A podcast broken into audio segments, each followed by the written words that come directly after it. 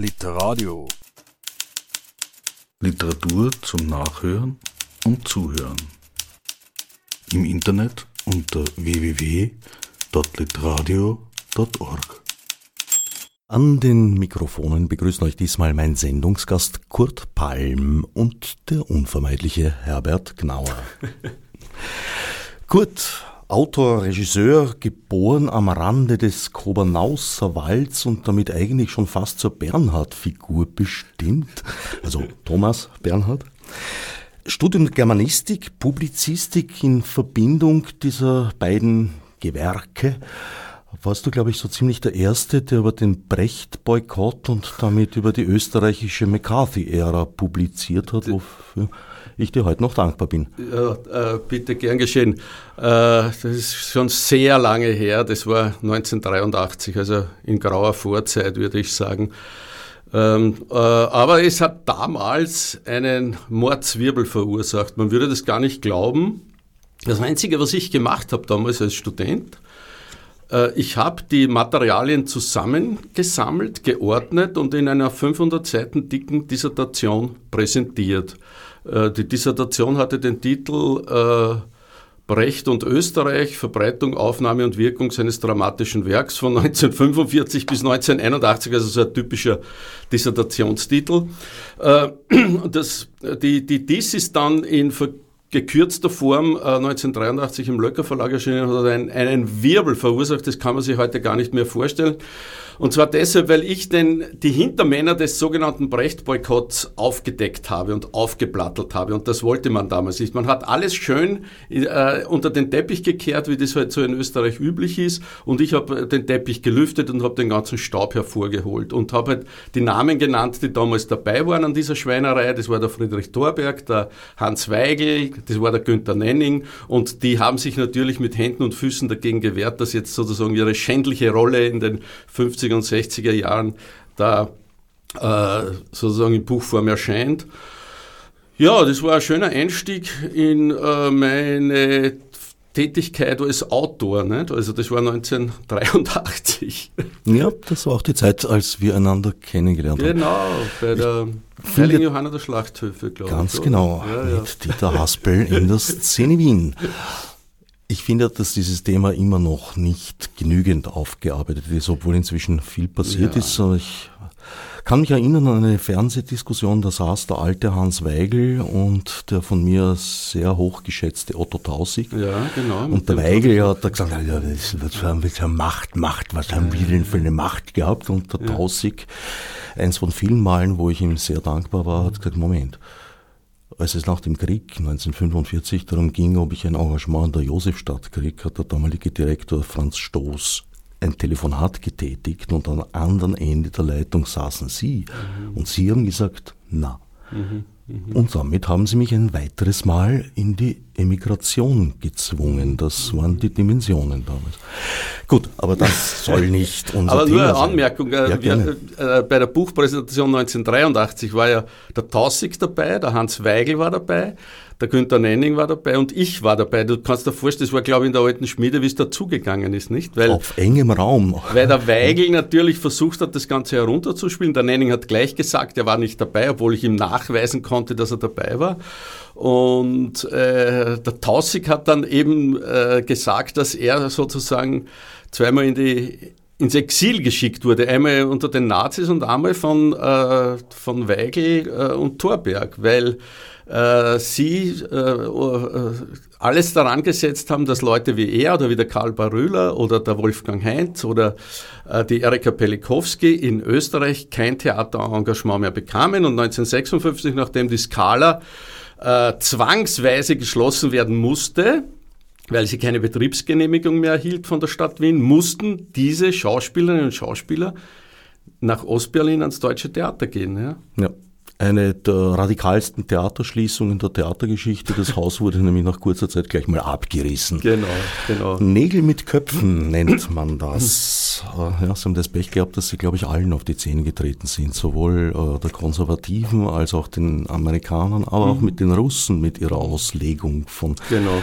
manchen Stücken. Und da gab es auch, ja, muss ich auch noch sagen, da gab es eine Peinlichkeit vom, vom, vom, vom Weigel dass er nämlich gemeint hat, das hat mir der Tausig in einer Sendung mal erzählt, äh, dass der Weigel gemeint hat, er sei Shakespeare aber ordentlich ver verbogen worden und so sei das alles nicht. Nein, das waren ziemlich wörtlich übersetzte Originalverse. Mhm. Ja.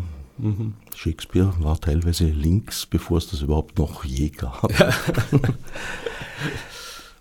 Diesmal hast du uns ein Buch vorgelegt, Der Hai im System, erschienen bei Leica. Das ist jetzt an sich noch nichts Besonderes, das ist man gewohnt von dir. Das Besondere an diesem Buch ist, würde ich sagen, du bist bekannt dafür, mit dem Entsetzen gerne mal Scherz zu treiben. Mhm. Und trotz mancher Point bleibt einem diesmal das Lachen im Halse stecken. Also es gibt mhm. wenig zu lachen, aber dafür umso mehr Entsetzen. Und das Entsetzlichste daran ist, dass das alles eigentlich sehr alltäglich daherkommt. Mhm. Ja, das freut mich, dass du, das so, dass du das so siehst, äh, weil ich äh, beim Schreiben äh, auch äh, das Gefühl hatte, dass ich eigentlich eine Alltagsgeschichte äh, äh, schreibe. Und ähm, äh, die Figuren sind ja eigentlich äh, Menschen, die man so aus dem äh, täglichen Leben irgendwie kennt. Also das ist das sind ja jetzt keine keine besonderen äh, äh, Personen, die ich jetzt irgendwie hervorhebe. Äh, und äh, das Interessante ist, dass die aber trotzdem alle sozusagen an einer Art Kipppunkt stehen oder am Rande des Abgrunds und die, die, die Leserin und der Leser beobachtet äh, oder fragt sich, machen Sie jetzt den letzten Schritt oder machen Sie nicht den letzten Schritt. Also es ist natürlich im Laufe der Zeit äh, eine, eine Art äh, Horrorgeschichte, kann man sagen, oder in vielen Kritiken ist gestanden, es ist eine Art Thriller, das weiß ich nicht, war nicht unbedingt jetzt meine Absicht. Aber äh, aus dem Alltag ergibt sich sozusagen dieser Horror. Und äh, ich muss allerdings dazu sagen, dass bestimmte Dinge sich erst beim Schreiben äh, entwickelt haben. Also bei mir ist es nicht so, dass ich ein Konzept mache für einen Roman äh, und dann nach dem Konzept schreibe, sondern ich beginne mit einer bestimmten Figur oder mit einer bestimmten Geschichte und aus der Geschichte oder über die Figur entwickelt sich dann der Roman. Also in dem konkreten Fall war es so, dass der spätere Amokläufer äh, am Anfang stand und um diese Figur herum habe ich die anderen äh, Personen, Protagonistinnen und Protagonisten gruppiert. Besagter Amokläufer ist eigentlich die einzige Figur, die sozusagen aus der Gewöhnlichkeit herausragt, würde ich sagen. Der hat schon eine starke Besonderheit, die wird gleich auf den ersten Seiten klar. Eine formale Besonderheit ist die einzige Person, die in der Ich-Form mhm. erzählt mhm. und mhm. keinen Namen hat. Mhm. mhm aber auch eine äh, menschlich-charakterliche Besonderheit. Es sitzt nicht jeder mit einem Sturmgewehr und einem Feldstecher herum. Na, das stimmt. Äh, aber bei dieser Figur war es so, dass ich mich für die Ich-Form entschieden habe, weil ich versucht habe, in das Gehirn dieser Figur einzudringen und mir überlegt habe, wie tickt die Figur. Und äh, da war dann natürlich sehr schnell äh, die Entscheidung äh, gefallen, dass ich gesagt habe, ich muss das in der Ich-Form schreiben. Und das äh, fiel mir dann wesentlich leichter, diese Kapitel zu schreiben, als wenn ich das jetzt sozusagen als aktuarialer Erzähler äh, äh, beschrieben hätte. Und äh, es war auch interessant, es gab diese Überlegung mit dem Amoklauf am Anfang noch nicht von mir. Also das hat sich im Laufe der Geschichte ergeben. Also plötzlich war dieses Gewehr da. Es, ist ein sehr komplizierter Prozess, wenn du einen äh, Roman schreibst. Also ich habe insgesamt sicher drei Jahre an diesem Buch gearbeitet. Nicht durchgehend. Natürlich habe ich in der Zwischenzeit zwei Theaterstücke gemacht und, und viele andere Texte geschrieben. Aber sozusagen in einem Zeitraum von drei Jahren habe ich an diesem Roman geschrieben immer wieder Veränderungen vorgenommen, äh, äh, mit Leuten darüber gesprochen und so weiter und so fort. Also meine Frau hat mich da immer wieder auch beraten. Das ist ein interessanter Prozess, wenn man äh, äh, mit jemandem zusammenlebt, dann äh, gibt es dann so einen Automatismus, dass man nicht nur über sozusagen Privates redet, sondern auch über die Arbeit. Das ist irgendwie völlig klar, oder zumindest bei uns ist es so. Meine Frau ist Bühnenbildnerin und Kostümbildnerin. Natürlich reden wir dann auch über ihre Arbeit. Das ist nicht mein Feld.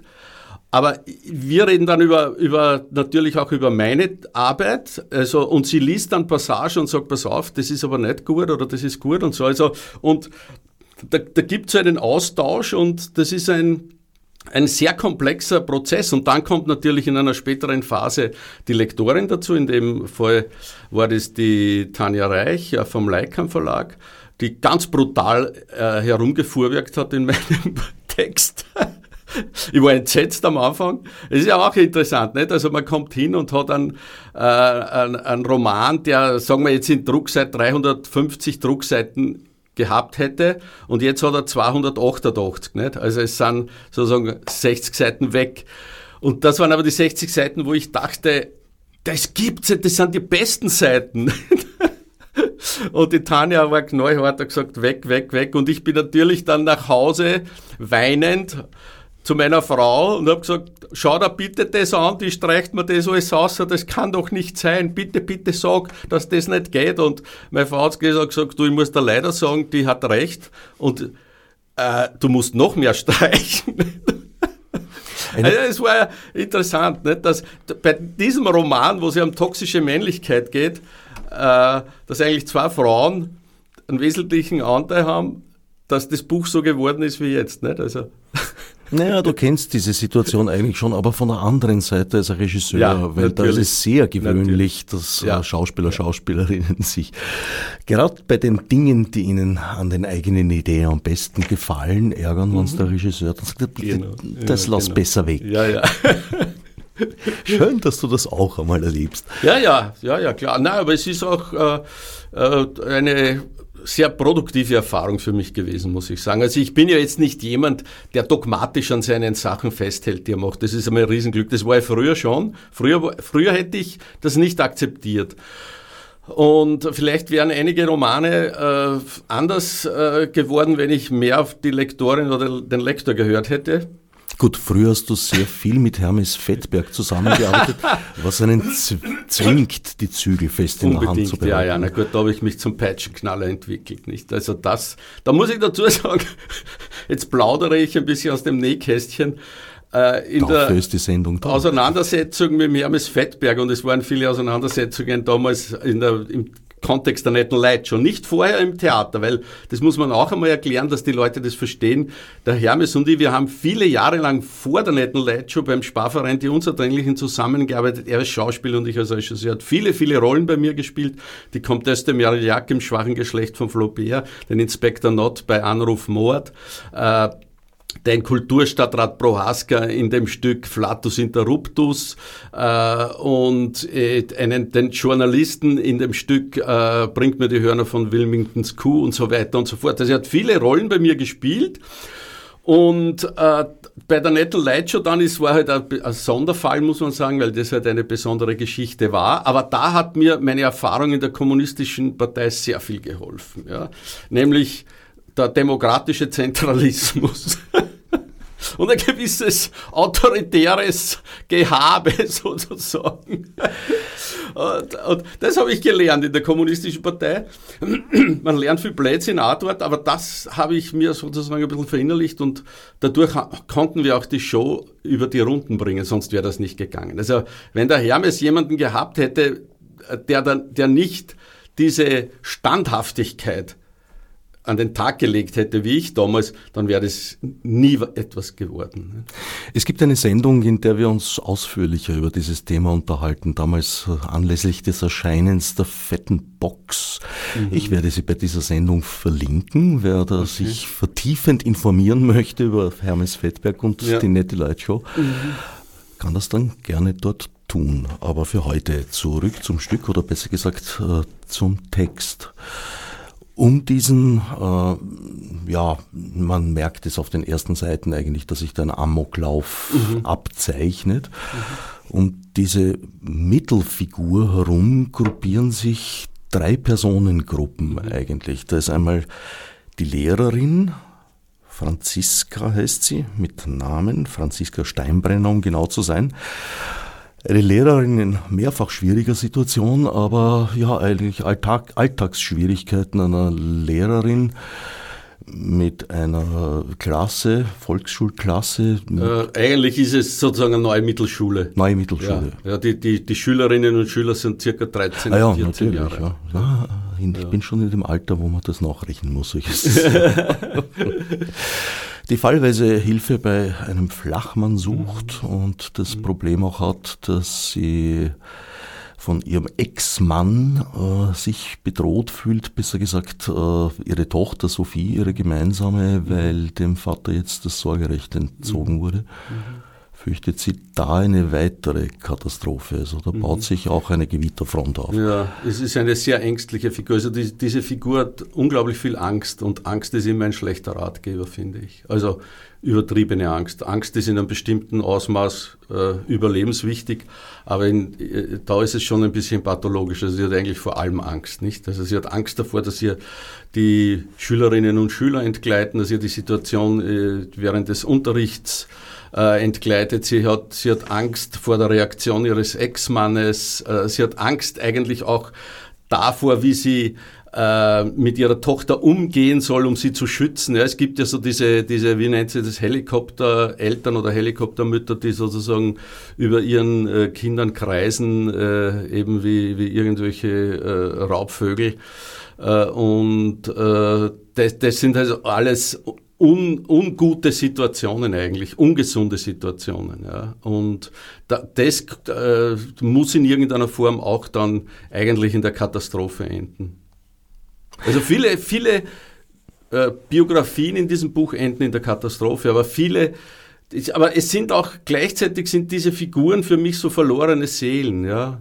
Darum hat man, glaube ich, auch eine gewisse Sympathie mit ihnen. Selbst mit dem Amokläufer, glaube ich, ist es so, dass man keine Sympathie hat, aber, aber ich, ich weiß nicht, ich habe hab das Gefühl ab und zu gehabt bei ihm irgendwie, verstehe ich ihn. Du gibst ihm einen Werdegang, der sehr ja, plausibel ist. Ja, so ja. Sympathie würde ich jetzt bei mir nicht sagen, aber ein gewisses Verständnis. Ja, ja, ja. Das schon. Also ich habe schon verstanden, wieso der so geworden mhm. ist. Und es ist natürlich ein tragischer Zustand äh, unserer gesamten Gesellschaft, dass er so werden mhm. ja, konnte, musste, mhm. wie man möglich. Naja, ich glaube schon, dass diese Figuren sozusagen auch äh, bestimmte Stellvertreterfunktion haben für bestimmte Gruppierungen äh, in unserer Gesellschaft. Nicht? Also wo äh, auch äh, viel damit zusammenhängt, dass es keine Kooperation mehr gibt, ja, dass viele Leute sozusagen in ihrem eigenen Egoismus gefangen sind und keine äh, Möglichkeit mehr sehen, durch einen Austausch mit anderen Probleme zu lösen. Also zum Beispiel, weil du die Franziska Steinbrenner angesprochen hast, die Lehrerin, die äh, das jetzt das Problem hat, dass sie sozusagen das Sorgerecht für ihre Tochter zugesprochen bekommen, aber nicht in der Lage ist, mit ihrem Ex-Mann darüber zu reden, wie es weitergehen könnte. Ja? Sie hat eine totale Angst davor, äh, mit ihm in Kontakt zu treten. Ja? Also in dem Buch wird geschildert, dass sie also sehr lange überhaupt keinen äh, Kontakt miteinander hatten und jetzt wäre doch eine Möglichkeit, dass sie sagt, okay, ich rufe den an oder ich schreibe mir eine E-Mail oder SMS oder was weiß ich was und versuche in Kontakt zu treten und vielleicht mit ihm zu reden. Aber nein, sie hat so eine Angst davor, dass sie das immer wieder weiter hinausschiebt, bis es dann in mehrfacher Hinsicht zur Katastrophe kommt, nicht? Weil da gibt es ja dann diese Szene, dass der Mann, nachdem er erfährt, dass ihm das Sorgerecht entzogen wurde, die Tochter abholt vom Kindergarten, um noch einmal mit ihr einen äh, Tag zu verbringen, der dann in der totalen im totalen Desaster endet. Nicht? Mm, ja, das erste totale Desaster. Ja. Es gibt mehrere. Deren mehrere. die zweite Personengruppe, eng mit der Lehrerin natürlich verbunden, ist die Schülerschar und Schüler und Schülerinnen der Schule, mhm. nicht nur ihrer Klasse. Da ragt besonders beeindruckend heraus die an Marx und Engels geschulte ja.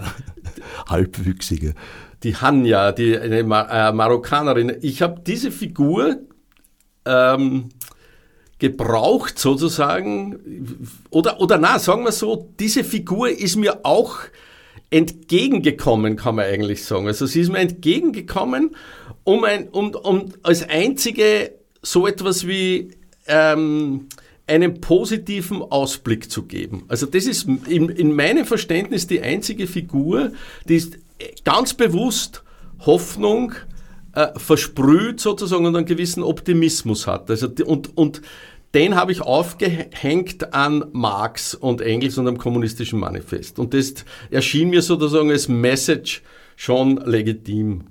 Äh, und das ist wirklich die, die wenn ich mich jetzt recht, recht erinnere, wirklich die einzig durch und durch positive Figur in diesem Roman. Ja, sie ist äh, so ein bisschen eine strahlende Lichtfigur genau, in dem genau, Ganzen. Genau, genau. Zu jung, um sich äh, tatsächlich auch schon etwas zu Schulden gekommen äh, haben zu lassen. Das stimmt jetzt war nicht. Richtig, ja. War, richtig, richtig danke. Ja, ja. Eins, du bist der Germanist. Einsetzen. ich sitze schon. Interessant, dass gerade du, den ich eigentlich immer als sehr dramaturgischen Regisseur wahrgenommen habe, doch beim Romanschreiben jedenfalls äh, das sehr intuitiv vorgehst. Äh, naja gut, ich muss dazu sagen, da hat jeder Autor wahrscheinlich seine äh, eigene Technik. Also man hat eine andere Technik beim Schreiben von Theaterstücken als wie beim Schreiben eines Romans. Das muss man haben. Und ich meine, das ist jetzt mein sechster Roman und ich bin eigentlich bei allen äh, diesen Büchern gleich vorgegangen. Das heißt, ich versuche eine Figurenkonstellation ähm, äh, zu erfinden und äh, zum Teil verschwinden dann die Figuren wieder, zum Teil kommen neu dazu und versuche es Auto auch in einer Art Kommunikation mit diesen Figuren zu treten. Das heißt, äh, mir geht es schon auch darum, plausibel herauszufinden, was wollen die Figuren, was ist den Figuren zuzutrauen und was ist eigentlich möglich für die Figuren oder was ist nicht möglich. Und dann, dann passieren allerdings so Momente, das war dann das ist vielleicht einfacher, wenn man in der Ich-Form schreibt. Also das war bei dem, äh, bei dem Amokläufer so, wo, wo der dann bestimmte Dinge irgendwie vorgegeben hat, der, der, der gesagt hat, okay, ich schaue da raus bei dem Fenster und ich schaue auf diesen Schulhof, ja, weil das war ja für mich die Frage, wo, wo lebt der, ja, und es, es ist ja, ich, ich versuche mir das dann sehr, sehr genau vorzustellen, wie schaut die Wohnung aus, in welchem Umfeld äh, bewegt sich der? Und also in welcher Umgebung, ganz konkret, ja, und dann war für mich irgendwann klar, er hat, weil er ja sehr lärmempfindlich ist, er muss oben jemanden haben, der oben über ihm wohnt und unter ihm. Und das muss ein Haus sein, wo eigentlich viele Leute wohnen. Und da habe ich mir gedacht, okay, das könnte der dritte Stock sein. Was sieht er, wenn er runterschaut? Und da ist dieser Schulhof ins Spiel gekommen. Und mit dem Schulhof die Lehrerin, ja. Und, äh, äh und es gab am Anfang, jetzt ist es natürlich so, dass auf der ersten Seite das Sturmgewehr schon erwähnt wird, ja. In, in, in der, bei, in der Entwicklung des Romans war das nicht so.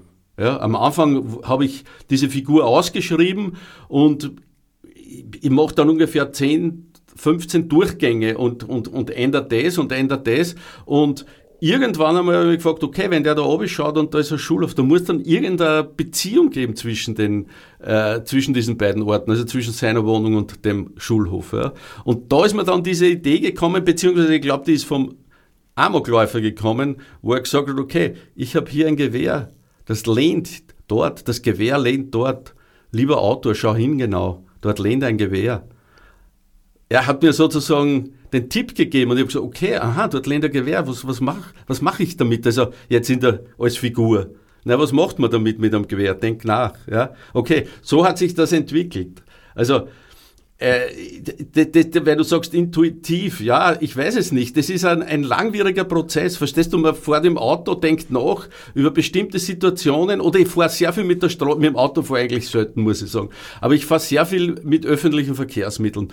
Und ich bin ein, glaube ich, ein genauer Beobachter und ein, ein sehr, und ein guter Zuhörer. Das heißt, ich höre sehr viele Mittlerweile ist ja das einfach über die Handytelefonate. Nicht? Ich höre sehr viele Gespräche. Und auch, da, da gibt es dann ein Wort oder ein Satz, wo man denkt, aha, okay, das könnte sehr gut in meinen Roman hineinpassen. Verstehst du? Und so, also das ist ein, ein, ein unglaublich äh, komplizierter Prozess, ja? ein langwieriger äh, Prozess, aber für mich natürlich höchst interessant, weil zum Teil wusste ich ja auch nicht, wie die Geschichten ausgehen der einzelnen Figuren. Ja? Also äh, mit dieser schwangeren ähm, Ehefrau des Polizisten, da wusste ich nicht, wie das endet. Und, und es gab dann einmal eine Situation, wo ich, ich weiß nicht, hat man das irgendwie erzählt oder habe ich das gelesen mit dieser, äh, mit, mit diesen ähm, äh, Harnwegsinfekten. Nicht? Und da habe ich gedacht, ja, das ist ein ist eine gute Geschichte für die Frau, ja, dass die so leidet an diesem Harnwegsinfekt da in der Schwangerschaft, dass die fast verrückt wird darüber.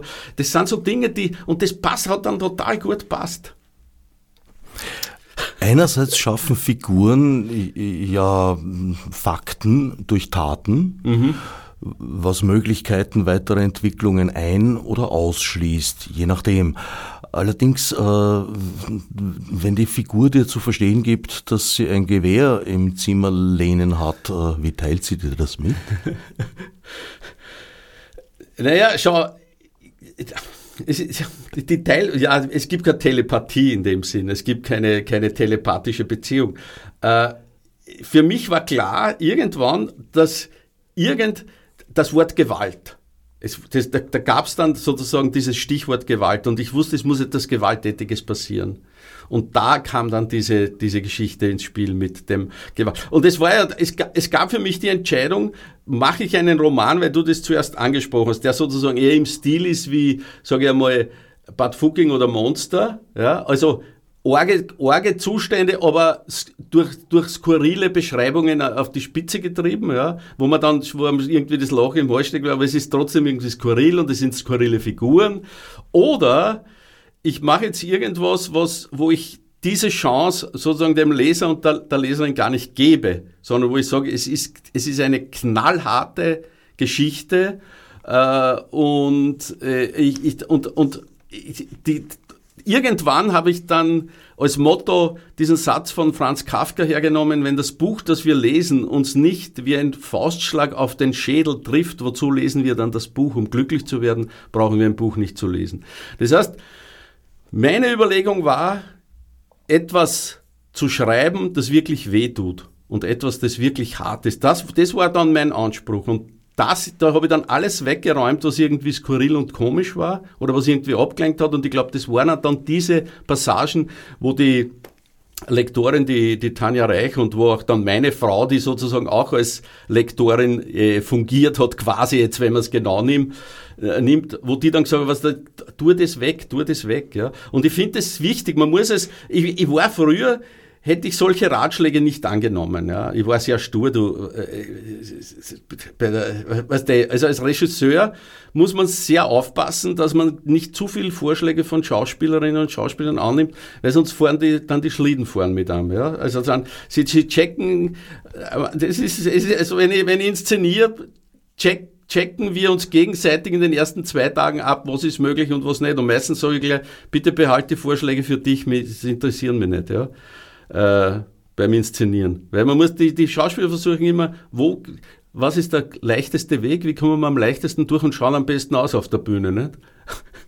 Und, und, und da war dann, glaube ich, jetzt bei dem Roman war dann irgendwann einmal klar, das war dann meine Entscheidung, das wird eine knallharte Geschichte. Es wird, und darum habe ich auch gesagt, es ist, man kann von der ersten Seite an wissen, wo, worauf das hinausläuft. Also ich habe keine Lust, äh, das so zu schreiben, dass erst drei Seiten vorher klar wird, äh, drei Seiten vor dem Ende klar wird, äh, ups, da passiert jetzt die große Katastrophe. Eigentlich weiß man es vom Anfang an, man äh, steuert auf die Katastrophe zu, also alle Figuren steuern auf die Katastrophe zu. Wie es dann letztendlich rausgeht, ob alle äh, äh, untergehen oder alle sterben oder äh, ein paar überleben, das weiß man natürlich nicht, das weiß man dann auf Seite 288. Ja, und es gibt natürlich auch immer die Chance, dass auf den letzten Seiten ein Plot-Twist genau, passiert. Genau, Ob der eintritt oder nicht, das wollen wir jetzt nicht verraten. Dass der Deus Ex Machina kommt und sagt, hm, tatsächlich hm. vertragen, nehmt sich an die, an die Hand Nehmt sich an die Hände. Wobei da, euch ab.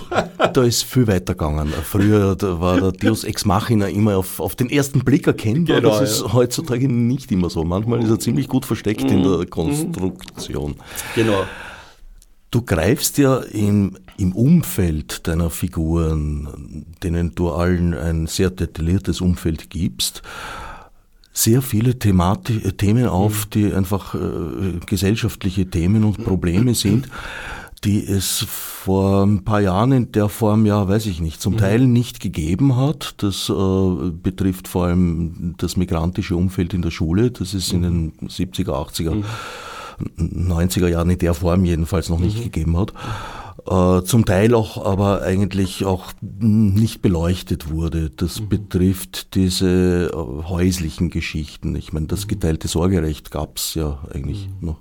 Ja, das geteilte schon, das gemeinsame gab's mhm. noch nicht. Mhm. Mhm. Und diese Familiensituationen sind in den 60er, 70er Jahren sich auch weit öfter noch irgendwie unterm Deckel gehalten, gehalten worden. Sind wir da an einem Punkt angelangt, wo sozusagen äh, im Leben Schluss mit lustig ist und deswegen mhm. auch in deinem Buch? Tja, ich befürchte. Äh, es gibt in der Klimaforschung den ähm, Begriff des Kipppunkts, also der Klimakipppunkt. Äh, das ist eine hochinteressante Geschichte. Äh, äh, es gibt Klimaforscher, die vertreten die Meinung, dass wir kurz davor sind, dass dieser Punkt erreicht ist. Und das muss man sich so vorstellen wie so ein Dominostein, der fällt. Und wenn der fällt, ist es irreversibel. Dann ist das Klima sozusagen im Arsch. Und das gilt dann für die gesamte Erde. Äh, ich hoffe nicht, dass das eintritt, aber für mich war das irgendwie schon eine Metapher auch für mein Buch. Also dieser Kipppunkt gilt schon auch für die Figuren. Man könnte auch sagen, äh, die Figuren, jede Figur äh, bewegt sich auf einem Minenfeld und man weiß nicht, welche tritt in eine, auf eine Mine und welche nicht. Also die meisten treten dann auf eine, eine Mine. Ja. Und ich glaube schon, dass wir in der Gesellschaft an einem gefährlichen Punkt angelangt sind. Wobei, man muss jetzt auch dazu sagen, äh, vielleicht war es vor 30 Jahren, vor 10 Jahren ähnlich. Ich, ich bin da jetzt, jetzt nicht so dezidiert, dass ich sage, in drei Jahren ist alles aus. Ja. Ähm, aber wenn so, um auf deine Frage zurückzukommen, ich glaube schon, ich persönlich glaube schon, dass es, dass es in vielen Bereichen äh, äh Szenarien gibt, wo man schwer wieder rauskommen. Also wo wir irgendwie vor einer riesigen Wand stehen, auf die wir zugesteuert sind und wo wir äh, uns genau überlegen, entweder kreuen über die Wand drüber oder wir drehen um oder irgendwas müsste passieren. Die Frage ist, ob es passiert. Ja? Also wenn ich mir täglich die Meldungen anschaue, ähm, Hungersnöte in Afrika, aber gigantische Hungersnöte, Fluchtbewegungen, gigantische Fluchtbewegungen weltweit, äh, Abtreibungspolitik USA, äh, Krieg, äh, Russland, Ukraine, äh, also da Optimist zu bleiben und irgendwie ein fröhliches Buch zu schreiben, ist schwierig. Wobei ich, ich habe da kein Problem. Vielleicht schreibe ich als nächstes, als nächstes ein lustiges Buch wieder. Ich weiß es nicht. Ich glaube es nicht. Ja, die Szenerie, die sich derzeit bietet, verleitet sehr zur Hoffnungslosigkeit. Naja, naja, da muss man jetzt auch aufpassen, weil sonst glauben die Zuhörerinnen und Zuhörer, da sitzen jetzt zwar alte deprimierte äh, weiße Männer, die irgendwie das, das Weltende herbei äh, quatschen. Also da, da wäre ich ein bisschen vorsichtig und ich würde sagen, äh, die, die Menschheit hat schon noch sehr viel selber in der Hand. Also wenn wir ein bisschen den, das, das, den Kampfgeist wieder äh, entwickeln würden oder wenn die, die linke Bewegung sich mal endlich sammeln würde in Österreich und auf den Tisch hauen würde also, oder durch die Straßen ziehen würde. Also ich verstehe das nicht, wieso sie da nichts tut auf diesem Sektor. Nicht? Also weil jetzt die Themen liegen auf der anderen. Also wenn jetzt eine gescheite, intelligente linke Bewegung in Österreich existieren würde, dann müsste man 100.000 Leute locker auf die Straßen kriegen und dann spielt's Granada. Das ist das, was ich mir vorstelle. Also nicht jetzt die Hoffnungslosigkeit, lieber Herbert in den Mittelpunkt stellen, sondern zu sagen gemeinsam, ähm, stand up and fight against the system. ich würde auch durchaus noch zumindest, äh, wie soll ich sagen, äh, die Menschheitsgeschichte positiv subsumieren. Also Schreiben wir es noch nicht ab. Schreiben wir es noch nicht ab und allein auf meine Lebenszeit betrachtet, also es geht heute sicher global gesehen mehr Menschen gut oder halbwegs gut zumindest als vor 60 Jahren. Ja, wobei, da bin ich mir jetzt nicht ganz sicher, was die andere, was das andere äh, äh, Drittel oder die andere Hälfte betrifft, nicht? Weil äh, wenn ich mir die, die Zahlen anschaue, die da über den Sudan oder über Äthiopien äh, kolportiert werden, was jetzt den, den Hunger betrifft dort, ich meine, dann, dann muss ich sagen, beidelt's mir ab, ganz ehrlich, weil, und die Fotos, wenn du die siehst, also die, die, da, da sterben pro Tag zehntausende Kinder und äh, gleichzeitig verkündet die Erdölindustrie einen Profit weltweit äh, für das erste Halbjahr in, in Höhe von 100 Milliarden Dollar. Das muss man sich mal vorstellen. Das ist der Profit das ist der Profit, den die, nicht der Umsatz, das ist der Profit, den die gemacht haben, ja. Und Karl Marx schreibt im Kapital, bei 300 Prozent Profit riskiert das Kapital jedes Verbrechen selbst auf die Gefahr des Galgens. Das heißt, wir sind in einer Situation, wo die Politik überhaupt nichts mehr machen kann und alles, was die Politiker heute erzählen, ist so lächerlich. Ich finde das so lächerlich und ich finde das so peinlich, dass man denen allen einen Tritt in den Arsch geben müsste. Und dann kommen nur die Medien und zitieren das. Naja, hm, Übergewinne versteuern, na, wir wissen nicht, wie das geht. Und nein, nein, wir dürfen nicht in den Markt eingreifen. Na, wenn, da, wenn ein Liter Benzin fünf Euro kostet, na, dann kostet er halt fünf Euro. Aber die, die, die, die Konzerne müssen freie Hand haben, weil wir sind ja alle für die freie Marktwirtschaft. Ja? Und diesen ganzen Unsinn, den kann ich schon nicht mehr hören. Und wer gibt die, den Takt vor, die Konzerne mit dem Profit? Wer 100 Milliarden Profit macht, dem ist alles scheißegal, dem sind die Menschenrechte egal, dem, sind, dem, dem ist das Klima egal. Jetzt werden in, in, in der Demokratischen Republik Kongo sind gerade 16 äh, Slots, heißt es, glaube ich, versteigert worden, wo mitten im, im Regenwald äh, in Naturschutzgebieten nach Erdgas und nach Erdöl gebohrt werden kann. Naja, und und äh, das, das, die haben einen Wert von ein paar Milliarden Euro. Das Ganze, ein Teil davon geht in diese korrupten Clans, die es dort gibt und die, die Bevölkerung wird entweder liquidiert oder davongejagt, nicht? Ja. Die korrupten Clans haben wir hierzulande ja auch. Genau, die, genau. die sollte man auch davon jagen mit einem Tritt in den Arsch.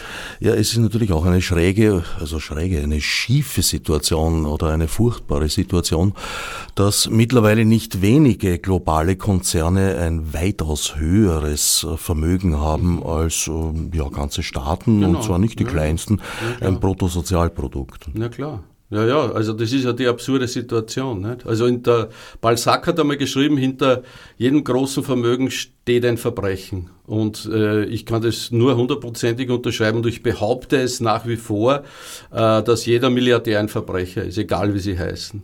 Ob die jetzt Google äh, besitzen oder Twitter oder Red Bull, es ist wurscht. Jeder Milliardär ist ein Verbrecher. Hm. Ja, das ist aus, wie soll ich sagen, medienrechtlicher Sicht ein bisschen schwierig, aber ich... Ich sag, ich zitiere Balzac und beziehe mich in meiner Aussage auf Balzac und interpretiere die in diese Richtung. Also wenn wir Verbrechen durch äh, Verbrechen gegen die Menschlichkeit, äh, ja, ja, dann ja. glaube ich, könnte man doch in den meisten Fällen den Wahrheitsbeweis antreten. Sofern der juristisch überhaupt eine Rolle spielt in dem Zusammenhang, muss nämlich Also ich würde sagen, sein. es war jetzt es war nicht in juristischer Hinsicht gemeint, sondern in, als, Metapher, als Metapher.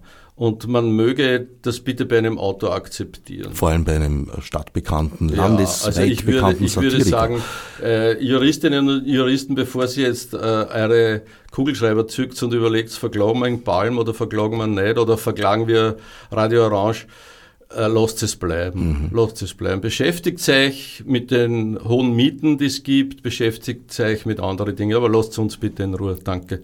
Genau, das ist nämlich eine Kunstszene. Und, und öffne einen Sekt, das ist alles durch die Kunstfreiheit gedeckt, heißt das. Lied. Genau, das ist ein schönes Lied. schönes Lied. Ein gutes Lied, besonders in der Aufnahme, äh, in der Igor Levit am Flügel sitzt, genau. auf YouTube zu finden. Genau, genau. Die dritte Personengruppe kam schon immer wieder ein bisschen vor. Das ist die Gruppe um den Polizisten Philipp Hoffmann mhm. und seinen Kollegen Stefan Mahrer, aber der ist e-, eher Beiwerk. Mhm. Viel wichtiger sind seine, du hast es bereits erwähnt, schwangere Gattin Margot und sein mh, hm, gefährliche Liebschaft, würde ich sagen, ja. die Lena. Ja. Wie haben die sich in die Geschichte geschmuggelt, gebracht, reklamiert? Naja, ein großes Thema meines Buchs ist toxische Männlichkeit. Und das ist ja ein, leider, leider muss man sagen, leider, leider, leider etwas, was in Österreich äh, sehr aktuell ist. Wir haben bis dato, glaube ich, 23 Femizide in diesem Jahr. Also ich glaube sogar schon mehr. So, so, vielleicht sogar schon mehr. Äh, traurig, traurig, wenn man das erwähnen muss. Also von 2014 bis heute sind in Österreich knapp 280 Frauen, vor allem im familiären Umfeld, ermordet worden. Also das hat alles mit dieser toxischen Männlichkeit zu tun, die sich dadurch auszeichnet, dass als einzige Form der Konfliktlösung Gewalt gesehen wird. Ja. Also es gibt keine Möglichkeit mehr für diese Menschen in irgendeiner Form in einen Dialog zu treten oder irgendeine andere Form der Konfliktlösung überhaupt zu überlegen. Und toxische Männlichkeit spielt in meinem Roman eine große Rolle. Also diese, dieser Amokläufer, dieser, dieser Polizist, äh, äh, die, die anderen äh, männlichen Nebenfiguren, die sind von toxischer Männlichkeit geprägt. Aber, und jetzt kommt der wesentliche Punkt, auch diese Figur der Lena hat sozusagen äh, Züge von toxischer Männlichkeit. Also ich würde mal sagen, toxische Männlichkeit ist nicht nur auf Männer beschränkt oder bezieht sich nicht nur auf das Verhalten von Männern. In ihrem Fall ist es so, dass sie sozusagen diese negativen äh, äh, Momente der, von toxischer Männlichkeit äh, implementiert hat und sozusagen eigentlich genauso reagiert, wie Männer reagieren. Und das ist deshalb auch, glaube ich, wichtig, weil es geht, ob, ob eine, eine Frau jetzt eine gewisse Position hat oder, oder nicht, ist, ist irrelevant, ob das eine Frau oder ein Mann ist. In der Politik sehen wir das ja. Also ich meine, die, die Margaret Thatcher war sozusagen das, der, der Prototyp der toxischen Männlichkeit. Ja? Und es gibt es ja heute auch noch in, in vielerlei Hinsicht in, in politischen oder anderen äh, äh, Ämtern. Äh, in, in der österreichischen Regierung gibt es auch Frauen, die sozusagen das Prinzip der toxischen Männlichkeit implementiert haben. Ja, ja ich würde deshalb von einer toxischen Menschlichkeit genau, sprechen, die halt wie so vieles genau, männlich dominiert ist. Genau, toxischer Menschheit, ja genau. genau ja. Ja, ja. Und, und äh, schau, äh, ich so ein, so, weil du sagst, wie, wie, wie kam die da rein? Äh, äh, Roman zeichnet sich schon auch durch eine gewisse Vielfalt aus und, und durch äh, einen, einen bestimmten Kosmos an verschiedenen Figuren mit verschiedenen Biografien. Also, und das heißt, für mich war einfach äh, klar, dass da noch irgendeine Person dazugehört, die in irgendeiner Form in einer Beziehung zu diesem Polizisten steht. Ja. Es gibt da oft so einfach so pragmatische Überlegungen, dass man dann denkt, okay, wie könnte diese Figur aussehen, was könnte das für eine Person sein? Und das, das passiert auch dann, ja. Dann vor in der Straße passiert so eine Frau vielleicht mit einem Pitbull und denkt man dann eine Geschichte äh, zu ihr oder über sie aus und äh, die wird dann ausgeschmückt und dann wird aus dieser Figur wird dann diese Lena mit dem Pitbull und äh, mit ihren verrückten Fantasien und so, ja. Das ist dann die Aufgabe des Autors, dass das, da irgendwie. Das heißt, eigentlich ist dieses Personentrippel durch Lena bestimmt und ja, in jeder Form bestimmt, ja, kann man wohl genau, sagen. Ja, ja, ja, ja genau, genau. Und es, es, für mich war natürlich dann irgendwann schon die Frage, wie bringe ich dieses, diese Figuren, diese verschiedenen Figuren zusammen? Und da erwies sich dann der äh, Schulhof natürlich als idealer Ort. Wie ein Magnet. Wie ein Magnet, also dort, wo sich eigentlich alle äh, Biografien kreuzen. Der, der, der, Schulhof ist der Kreuzungspunkt. Ja. Das ist der, dort, wo sich, wo sich alle Wege kreuzen. Ja. Dass das dann in der Katastrophe endet, ist, ist was anderes. Ne? Na, jetzt spoilerst du dich selbst. Ja, das macht nichts. Da habe ich kein Problem damit. Also. es stimmt eigentlich, das tust du eh schon auf den ersten Seiten, weil das Unheil tappt da ziemlich schweren Schritts heran. Mhm, mh, mh.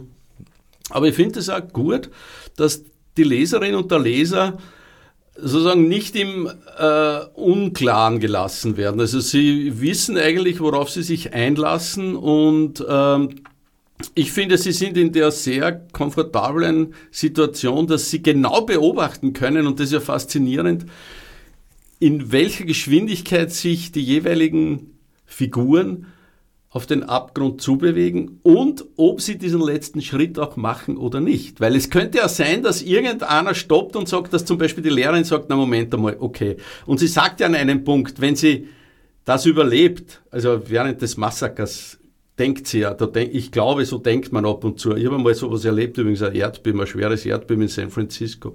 Da habe ich in diese drei Sekunden, das war auch bestimmte Dinge mir überlegt. Und da habe ich mir auch, ich habe mir auch gedacht, wenn ich es überlebe, mache ich das und das anders. Und sie überlegt dann ein bisschen zu spät. Das könnt ihr auch früh überlegen. Wenn ich das überlebe, dann ändere ich das und das in meinem Leben. Ja? Weil sie sagt, scheiße, jetzt bin ich 37, wenn ich jetzt sterbe, dann habe ich eigentlich bisher nicht gelebt und ich möchte aber leben. Ja? Und ich möchte das und das ändern. Und man fragt sich, wieso, wieso muss das sowas passieren, dass sie da, das denkt? Wieso denkt sie nicht vor in einer anderen Situation darüber nach, wo sie einmal vielleicht frei ist und Zeit hätte und sagt, okay, jetzt kläre ich endlich das mit meinem Ex-Mann, ja. Jetzt kläre ich das mit meiner, jetzt kläre ich das mit meinem Job, bin ich da wirklich glücklich darin, ja. Oder soll ich was ändern? Es muss erst die Katastrophe eintreten, damit man sagt, okay, vielleicht hätte ich das und das anders machen sollen. Und das ist das, glaube ich, das Faszinierende an dem Buch, dass man als Leserinnen und Leser teilhat daran, dass man das genau beobachten kann und sich, sich fragt, okay, wieso macht die Figur das und das und wieso macht sie das nicht früher, ja? Und darum habe ich kein Problem damit, dass ich eigentlich ab der ersten Seite weiß als Leserin, als Leser, dass es da letztendlich zur Katastrophe kommen wird. Ich muss sagen, ja, das äh, Buch entwickelt dennoch eine starke mhm. Dynamik und einen Sog, mhm. äh, ja, das ganze Buch hindurch.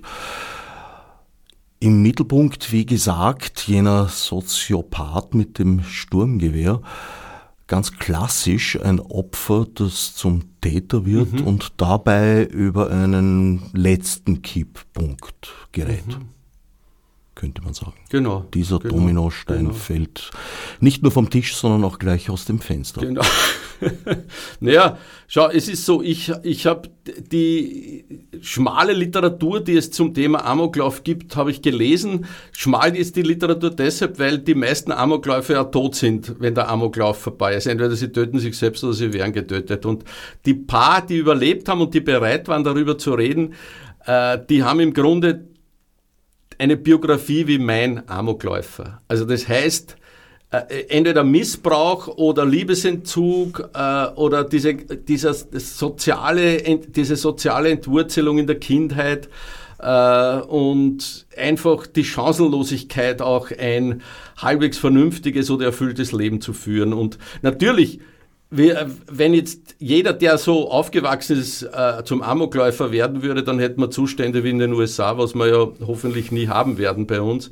Aber in der Literatur geht es ja auch darum, um bestimmte Dinge äh, auf die Spitze zu treiben. Ja? Also das um, so wie Kafka sagt, der, der, der, der Schlag äh, auf den Schädel. Ja? Also das muss drinnen sein in der Literatur, dass man bestimmte Dinge völlig übertreibt und auf die Spitze treibt.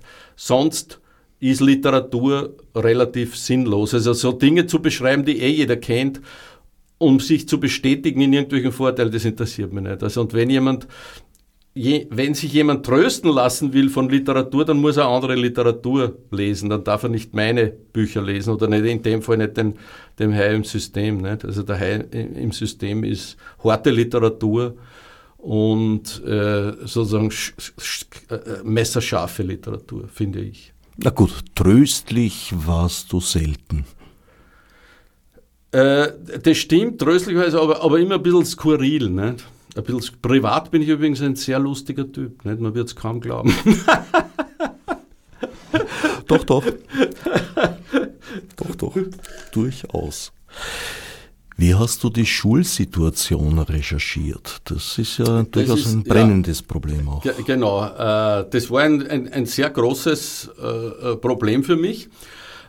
zum ersten, weil ich ja das nicht kenne aus der Innenansicht. Zum zweiten, weil ich ja von dieser Jugendsprache weit entfernt bin. Und ich habe am Anfang versucht, das in einer Sprache zu schreiben, also so wie die Schüler reden, so aus meiner Erinnerung heraus, nicht? was natürlich ein völliger Quatsch ist, also so wie, so wie ich als Jugendlicher gesprochen habe. Nicht? Also so, das habe ich zuerst so geschrieben und man dachte einmal, das ist einmal das Umfeld und das habe ich dann ein paar, ein paar jungen Leuten zu lesen gegeben und die haben gesagt, ey Kurt, das ist doch ein völliger Quatsch, die Leute reden heute doch ganz anders. Und dann habe ich angefangen zu recherchieren und habe um Gottes Willen. Und äh, ja, äh, da hat mir dann meine Frau geholfen und hat gesagt, okay, pass auf, ich habe das herausgefunden, das, das habe ich dann wieder Leid zum Lesen gegeben und äh, habe natürlich einige in meinem Umfeld, die mit äh, äh Schulen zu tun, also Lehrerinnen und Lehrer gefragt, ob sie mir ein paar Situationen schildern können, ob sie das lesen können, ob das so passt. und ansonsten muss man halt einfach möglichst ähm, ja, äh, äh, fantasievoll sein als Autor, nicht? dass man versucht, sich da hineinzuversetzen und man muss eine rege Fantasie haben. Und, und, und, aber ich habe das sozusagen schon gegen, gegen checken lassen, ob das passt so. Ich habe durch meine Tochter, die aber mittlerweile auch schon Anfang 30 ist, äh, durchaus eine äh, Zwischengeneration eben äh, an äh, Schulsituationen erlebt, ja. Und das, was du beschreibst, äh, erstens einmal äh, sehe ich da durchaus einen, einen, einen Bogen mhm. in dieser Entwicklung dorthin. Und zweitens deckt es sich auch mit dem, was Pädagogen und Pädagoginnen, die ja, jetzt aktiv sind in meinem Umfeld, mir erzählen. Ja, ja, ja. Also drum, ich, ich habe viele äh, Gespräche geführt äh, mit Leuten, die da aktiv äh, in dieser Branche tätig sind und habe geschaut, dass das also wirklich möglichst authentisch ist, weil äh, nichts ist peinlicher, wenn man über eine Szenerie schreibt, mit der man eigentlich nichts zu tun hat und dann äh, lauter Plätze irgendwie äh, reinschreibt. Nicht? Also das muss, das muss schon passen. Ja. Ich meine, wenn ich jetzt, darum würde ich könnte nie ein Buch zum Beispiel über, über einen Atomwissenschaftler schreiben, oder weil ich keine Ahnung habe, wie, wie überhaupt Atome funktionieren, oder, oder ich könnte auch über einen Automechaniker, habe keine Ahnung, wie ein Auto funktioniert, nicht? Also, ich, ich meine, ich, bei meinem Auto, das ist eine uralte Kisten, starte an und es fährt, na meistens fährt es eh nicht, aber, äh, sozusagen, könnte ich nicht schreiben. Liegt noch der Brecht im Kofferraum? Brecht im Kofferraum. Auf jeden Fall hast du einen Text geschrieben, der zu denken gibt, kann mhm. ich sagen. Ich habe das Buch sehr schnell gelesen mhm. und das ist jetzt doch schon noch einige Wochen wieder her. Mhm. Und der Text äh, hat mich jetzt nicht nur, weil ich weiß, dass ich die Sendung heute mit dir habe, aber er, hat, er kam mir immer wieder in den Sinn. Das freut mich. Das freut mich. Also ich habe äh, sehr viele ähnliche Rückmeldungen bekommen von Leuten, die mir geschrieben haben, dass sie das Buch in, in zwei Tagen ausgelesen haben, dass sie dann irgendwie fix und fertig waren, aber dass es immer noch lange in ihren Köpfen nachgehalt hat, das Buch. Ja. Und das ist natürlich für einen Autor ein schönes Kompliment. Ja. Ja, die leichte Sommerlektüre ist es nicht gerade geworden, aber wir sind eh schon am, am Ende und am Beginn des Herbstes. Und schöne Herbst- und äh, her, schöne Weihnachtslektüre. Was glaubst du, wenn das unterm Christbaum liegt? Herrlich. Also wunderbar. Und bei das, das Feuer knistert im Ofen und man liest daneben daheim im System. Na, was gibt's Schöneres? Ne? Die letzten fünf Minuten würde mich jetzt etwas interessieren, was äh, so im Gespräch vorkam, aber uns dann zu weit weggeführt hätte. Aber naja, holen wir es hervor. Du hast gemeint, es wäre in Österreich notwendig, dass sich eine neue linke Partei mhm. mhm. formiert. Mhm. Da gibt es jetzt die Figur des Dr. Pogo, der irgendwie so als Heilsbringer von mhm. vielen Seiten gesehen wird und, äh, glaube ich, auch dieses Problem haben könnte, all along eventuell. Mhm. Äh, weil ich glaube, da wird sehr außer Acht gelassen, dass der äh, jetzige Bundespräsident zwar vielleicht sch schwächeln mag, aber nicht der allmächtige Landesvater ist, der jederzeit über die Bundesregierung drüber fahren könnte. Ja, gut, entschuldige. Also dazu möchte ich mich gar nicht, also ich finde es lächerlich mit dieser Bierpartei oder was immer das ist und auch mit dieser Person. Das hat mit der Vorstellung, die ich habe von einer linken Bewegung überhaupt nichts zu tun. Also das ist ein Kasperltheater, das irgendwie genau zu Österreich passt. Äh, ich, ich meine damit eine politische linke Bewegung, eine, die, die, die, die ein Fundament hat, die ideologischer Fundament hat. Ich meine, natürlich, ich bin old school, das ist schon klar, aber du kannst keine linke Bewegung haben mit drei Schlagworten. Das ist ein Quatsch. Ja? Und äh, was ich sehr bedauerlich finde, äh, ist, dass es keine Bewegung gibt. Und, und egal, es gibt die Linke, es gibt die Kommunistische Partei und es gibt ein paar nur andere Bewegungen, äh, dass, dass keine dieser Bewegungen in der Lage ist, und das haben wir eigentlich wieder beim Thema, das etwas mit meinem Roman zu tun hat, wo es Kooperationen gibt, wo man sagt, passt auf, Leilen, setzen wir uns zusammen. Das ist der Kampf der Linken gegen die KPÖ, der, Kampf der KPÖ gegen die, äh, gegen, äh, gegen Fridays for Future, statt dass die alle zusammengehen und sagen, passt auf, wir haben fünf gemeinsame Ziele. Und diese Ziele diese Ziele äh, sind, sind, sind unser, unsere äh, Gemeinsamkeiten. Und für die kämpfen wir gemeinsam. Und da stehen wir jetzt auf und da haben wir 100.000 Leute in Österreich auf unserer Seite. Aber es bringt nichts, wenn zehn Leute den Ring blockieren. Ich finde das sehr gut. Ich finde das wunderbar. Jede Aktion ist wunderbar. Aber es, und dann stehen fünf daneben und machen äh, Handyfotos, ja. Es müsste eine Bewegung sein, die wirklich den Herrschenden wehtut. Denen, wo die sagen, ups, jetzt kriegen wir Angst, ja. Ich würde da den guten Dr. Pogo nicht unbedingt unterschätzen. Also mittlerweile hat er ja auch tatsächlich praktische Erfahrung gesammelt, wenn auch auf Bezirksebene. Aber naja, die Mechanismen sind vielleicht sogar Ja, aber ähnliche. das ist nicht das, was ich meine. Also ich meine, es ist auch so, dass ich, ich wohne im siebten Bezirk, wo es eine, eine grüne äh, Bezirksverwaltung gibt und das ist schön, da gibt es ein paar Duschen, ja. Aber äh, was überhaupt nicht gelöst ist, ist zum Beispiel die Wohnungsfrage, diese exorbitanten Mieten, wo äh, der gute äh, Bezirksvorsteher sagt, ja, da sind mir leider die Hände gebunden. Und jeder Investor, der kommt mit ein paar Milliarden, siehe Leiner Gebäude im siebten, äh, der geht hin und sagt, äh, geht's scheißen, das kaufe ich, ihr könnt machen, was wollt. Ja. Und äh, das, das, das sind die entscheidenden Punkte, weißt du? Das ist wie diese, diese schwachsinnige Winnetou-Debatte, äh, wie es den Indigenen geht in, in äh, Brasilien oder in äh, USA, das ist den Leuten wurscht, aber hauptsächlich man kann sagen, um Gottes Willen, der Winnetou und der Karl May war ja der Rassist. Das ist ja völliger Quatsch. Also das, was ich meine, ist, dass das Problem, das wir Na haben ja, in dieser May Bewegung... war schon ein Rassist, das, das kann ich schon Naja, belegen. ich, ich, das würde ich jetzt so, so nicht sagen, weil es geht um, geht um ganz andere Dinge. Es geht nicht um die Oberfläche, es geht nicht darum, dass ein paar Duschen aufgestellt werden im siebten. Es geht darum, Da hast du dass, die, recht, ja. dass die Investoren nicht die Macht haben in, äh, in dem Bezirk zum Beispiel. Ne? Äh, die- ja, äh, ich weiß nicht, wie weit da die Kompetenzen auf Bezirksebene liegen, das kann, kann ich nicht beurteilen. Aber so allein äh, die Möglichkeit, dass äh, im Prinzip die etablierten Parteien alle zu Spaßparteien wurden im Lauf der letzten 20, 25 Jahre. Im Sinn der paradoxen Intervention könnte ich mir schon vorstellen, dass da einer den anderen Weg geht, von der Spaßpartei zur ernsthaften Partei. Ja, wir werden sehen. Die Sendezeit ist hart am Ende. Wir werden es heute nicht mehr lösen, aber wir werden es erleben. Vielleicht, hoffentlich. Mein Sendungsgast Kurt Palm, der Hai im System, erschienen bei Leica. Ich danke Kurt Palm für den Besuch im Studio Ich danke für die Einladung. und allen anderen fürs Zuhören. Literadio. Literatur zum Nachhören und Zuhören. Im Internet unter www.literadio.org.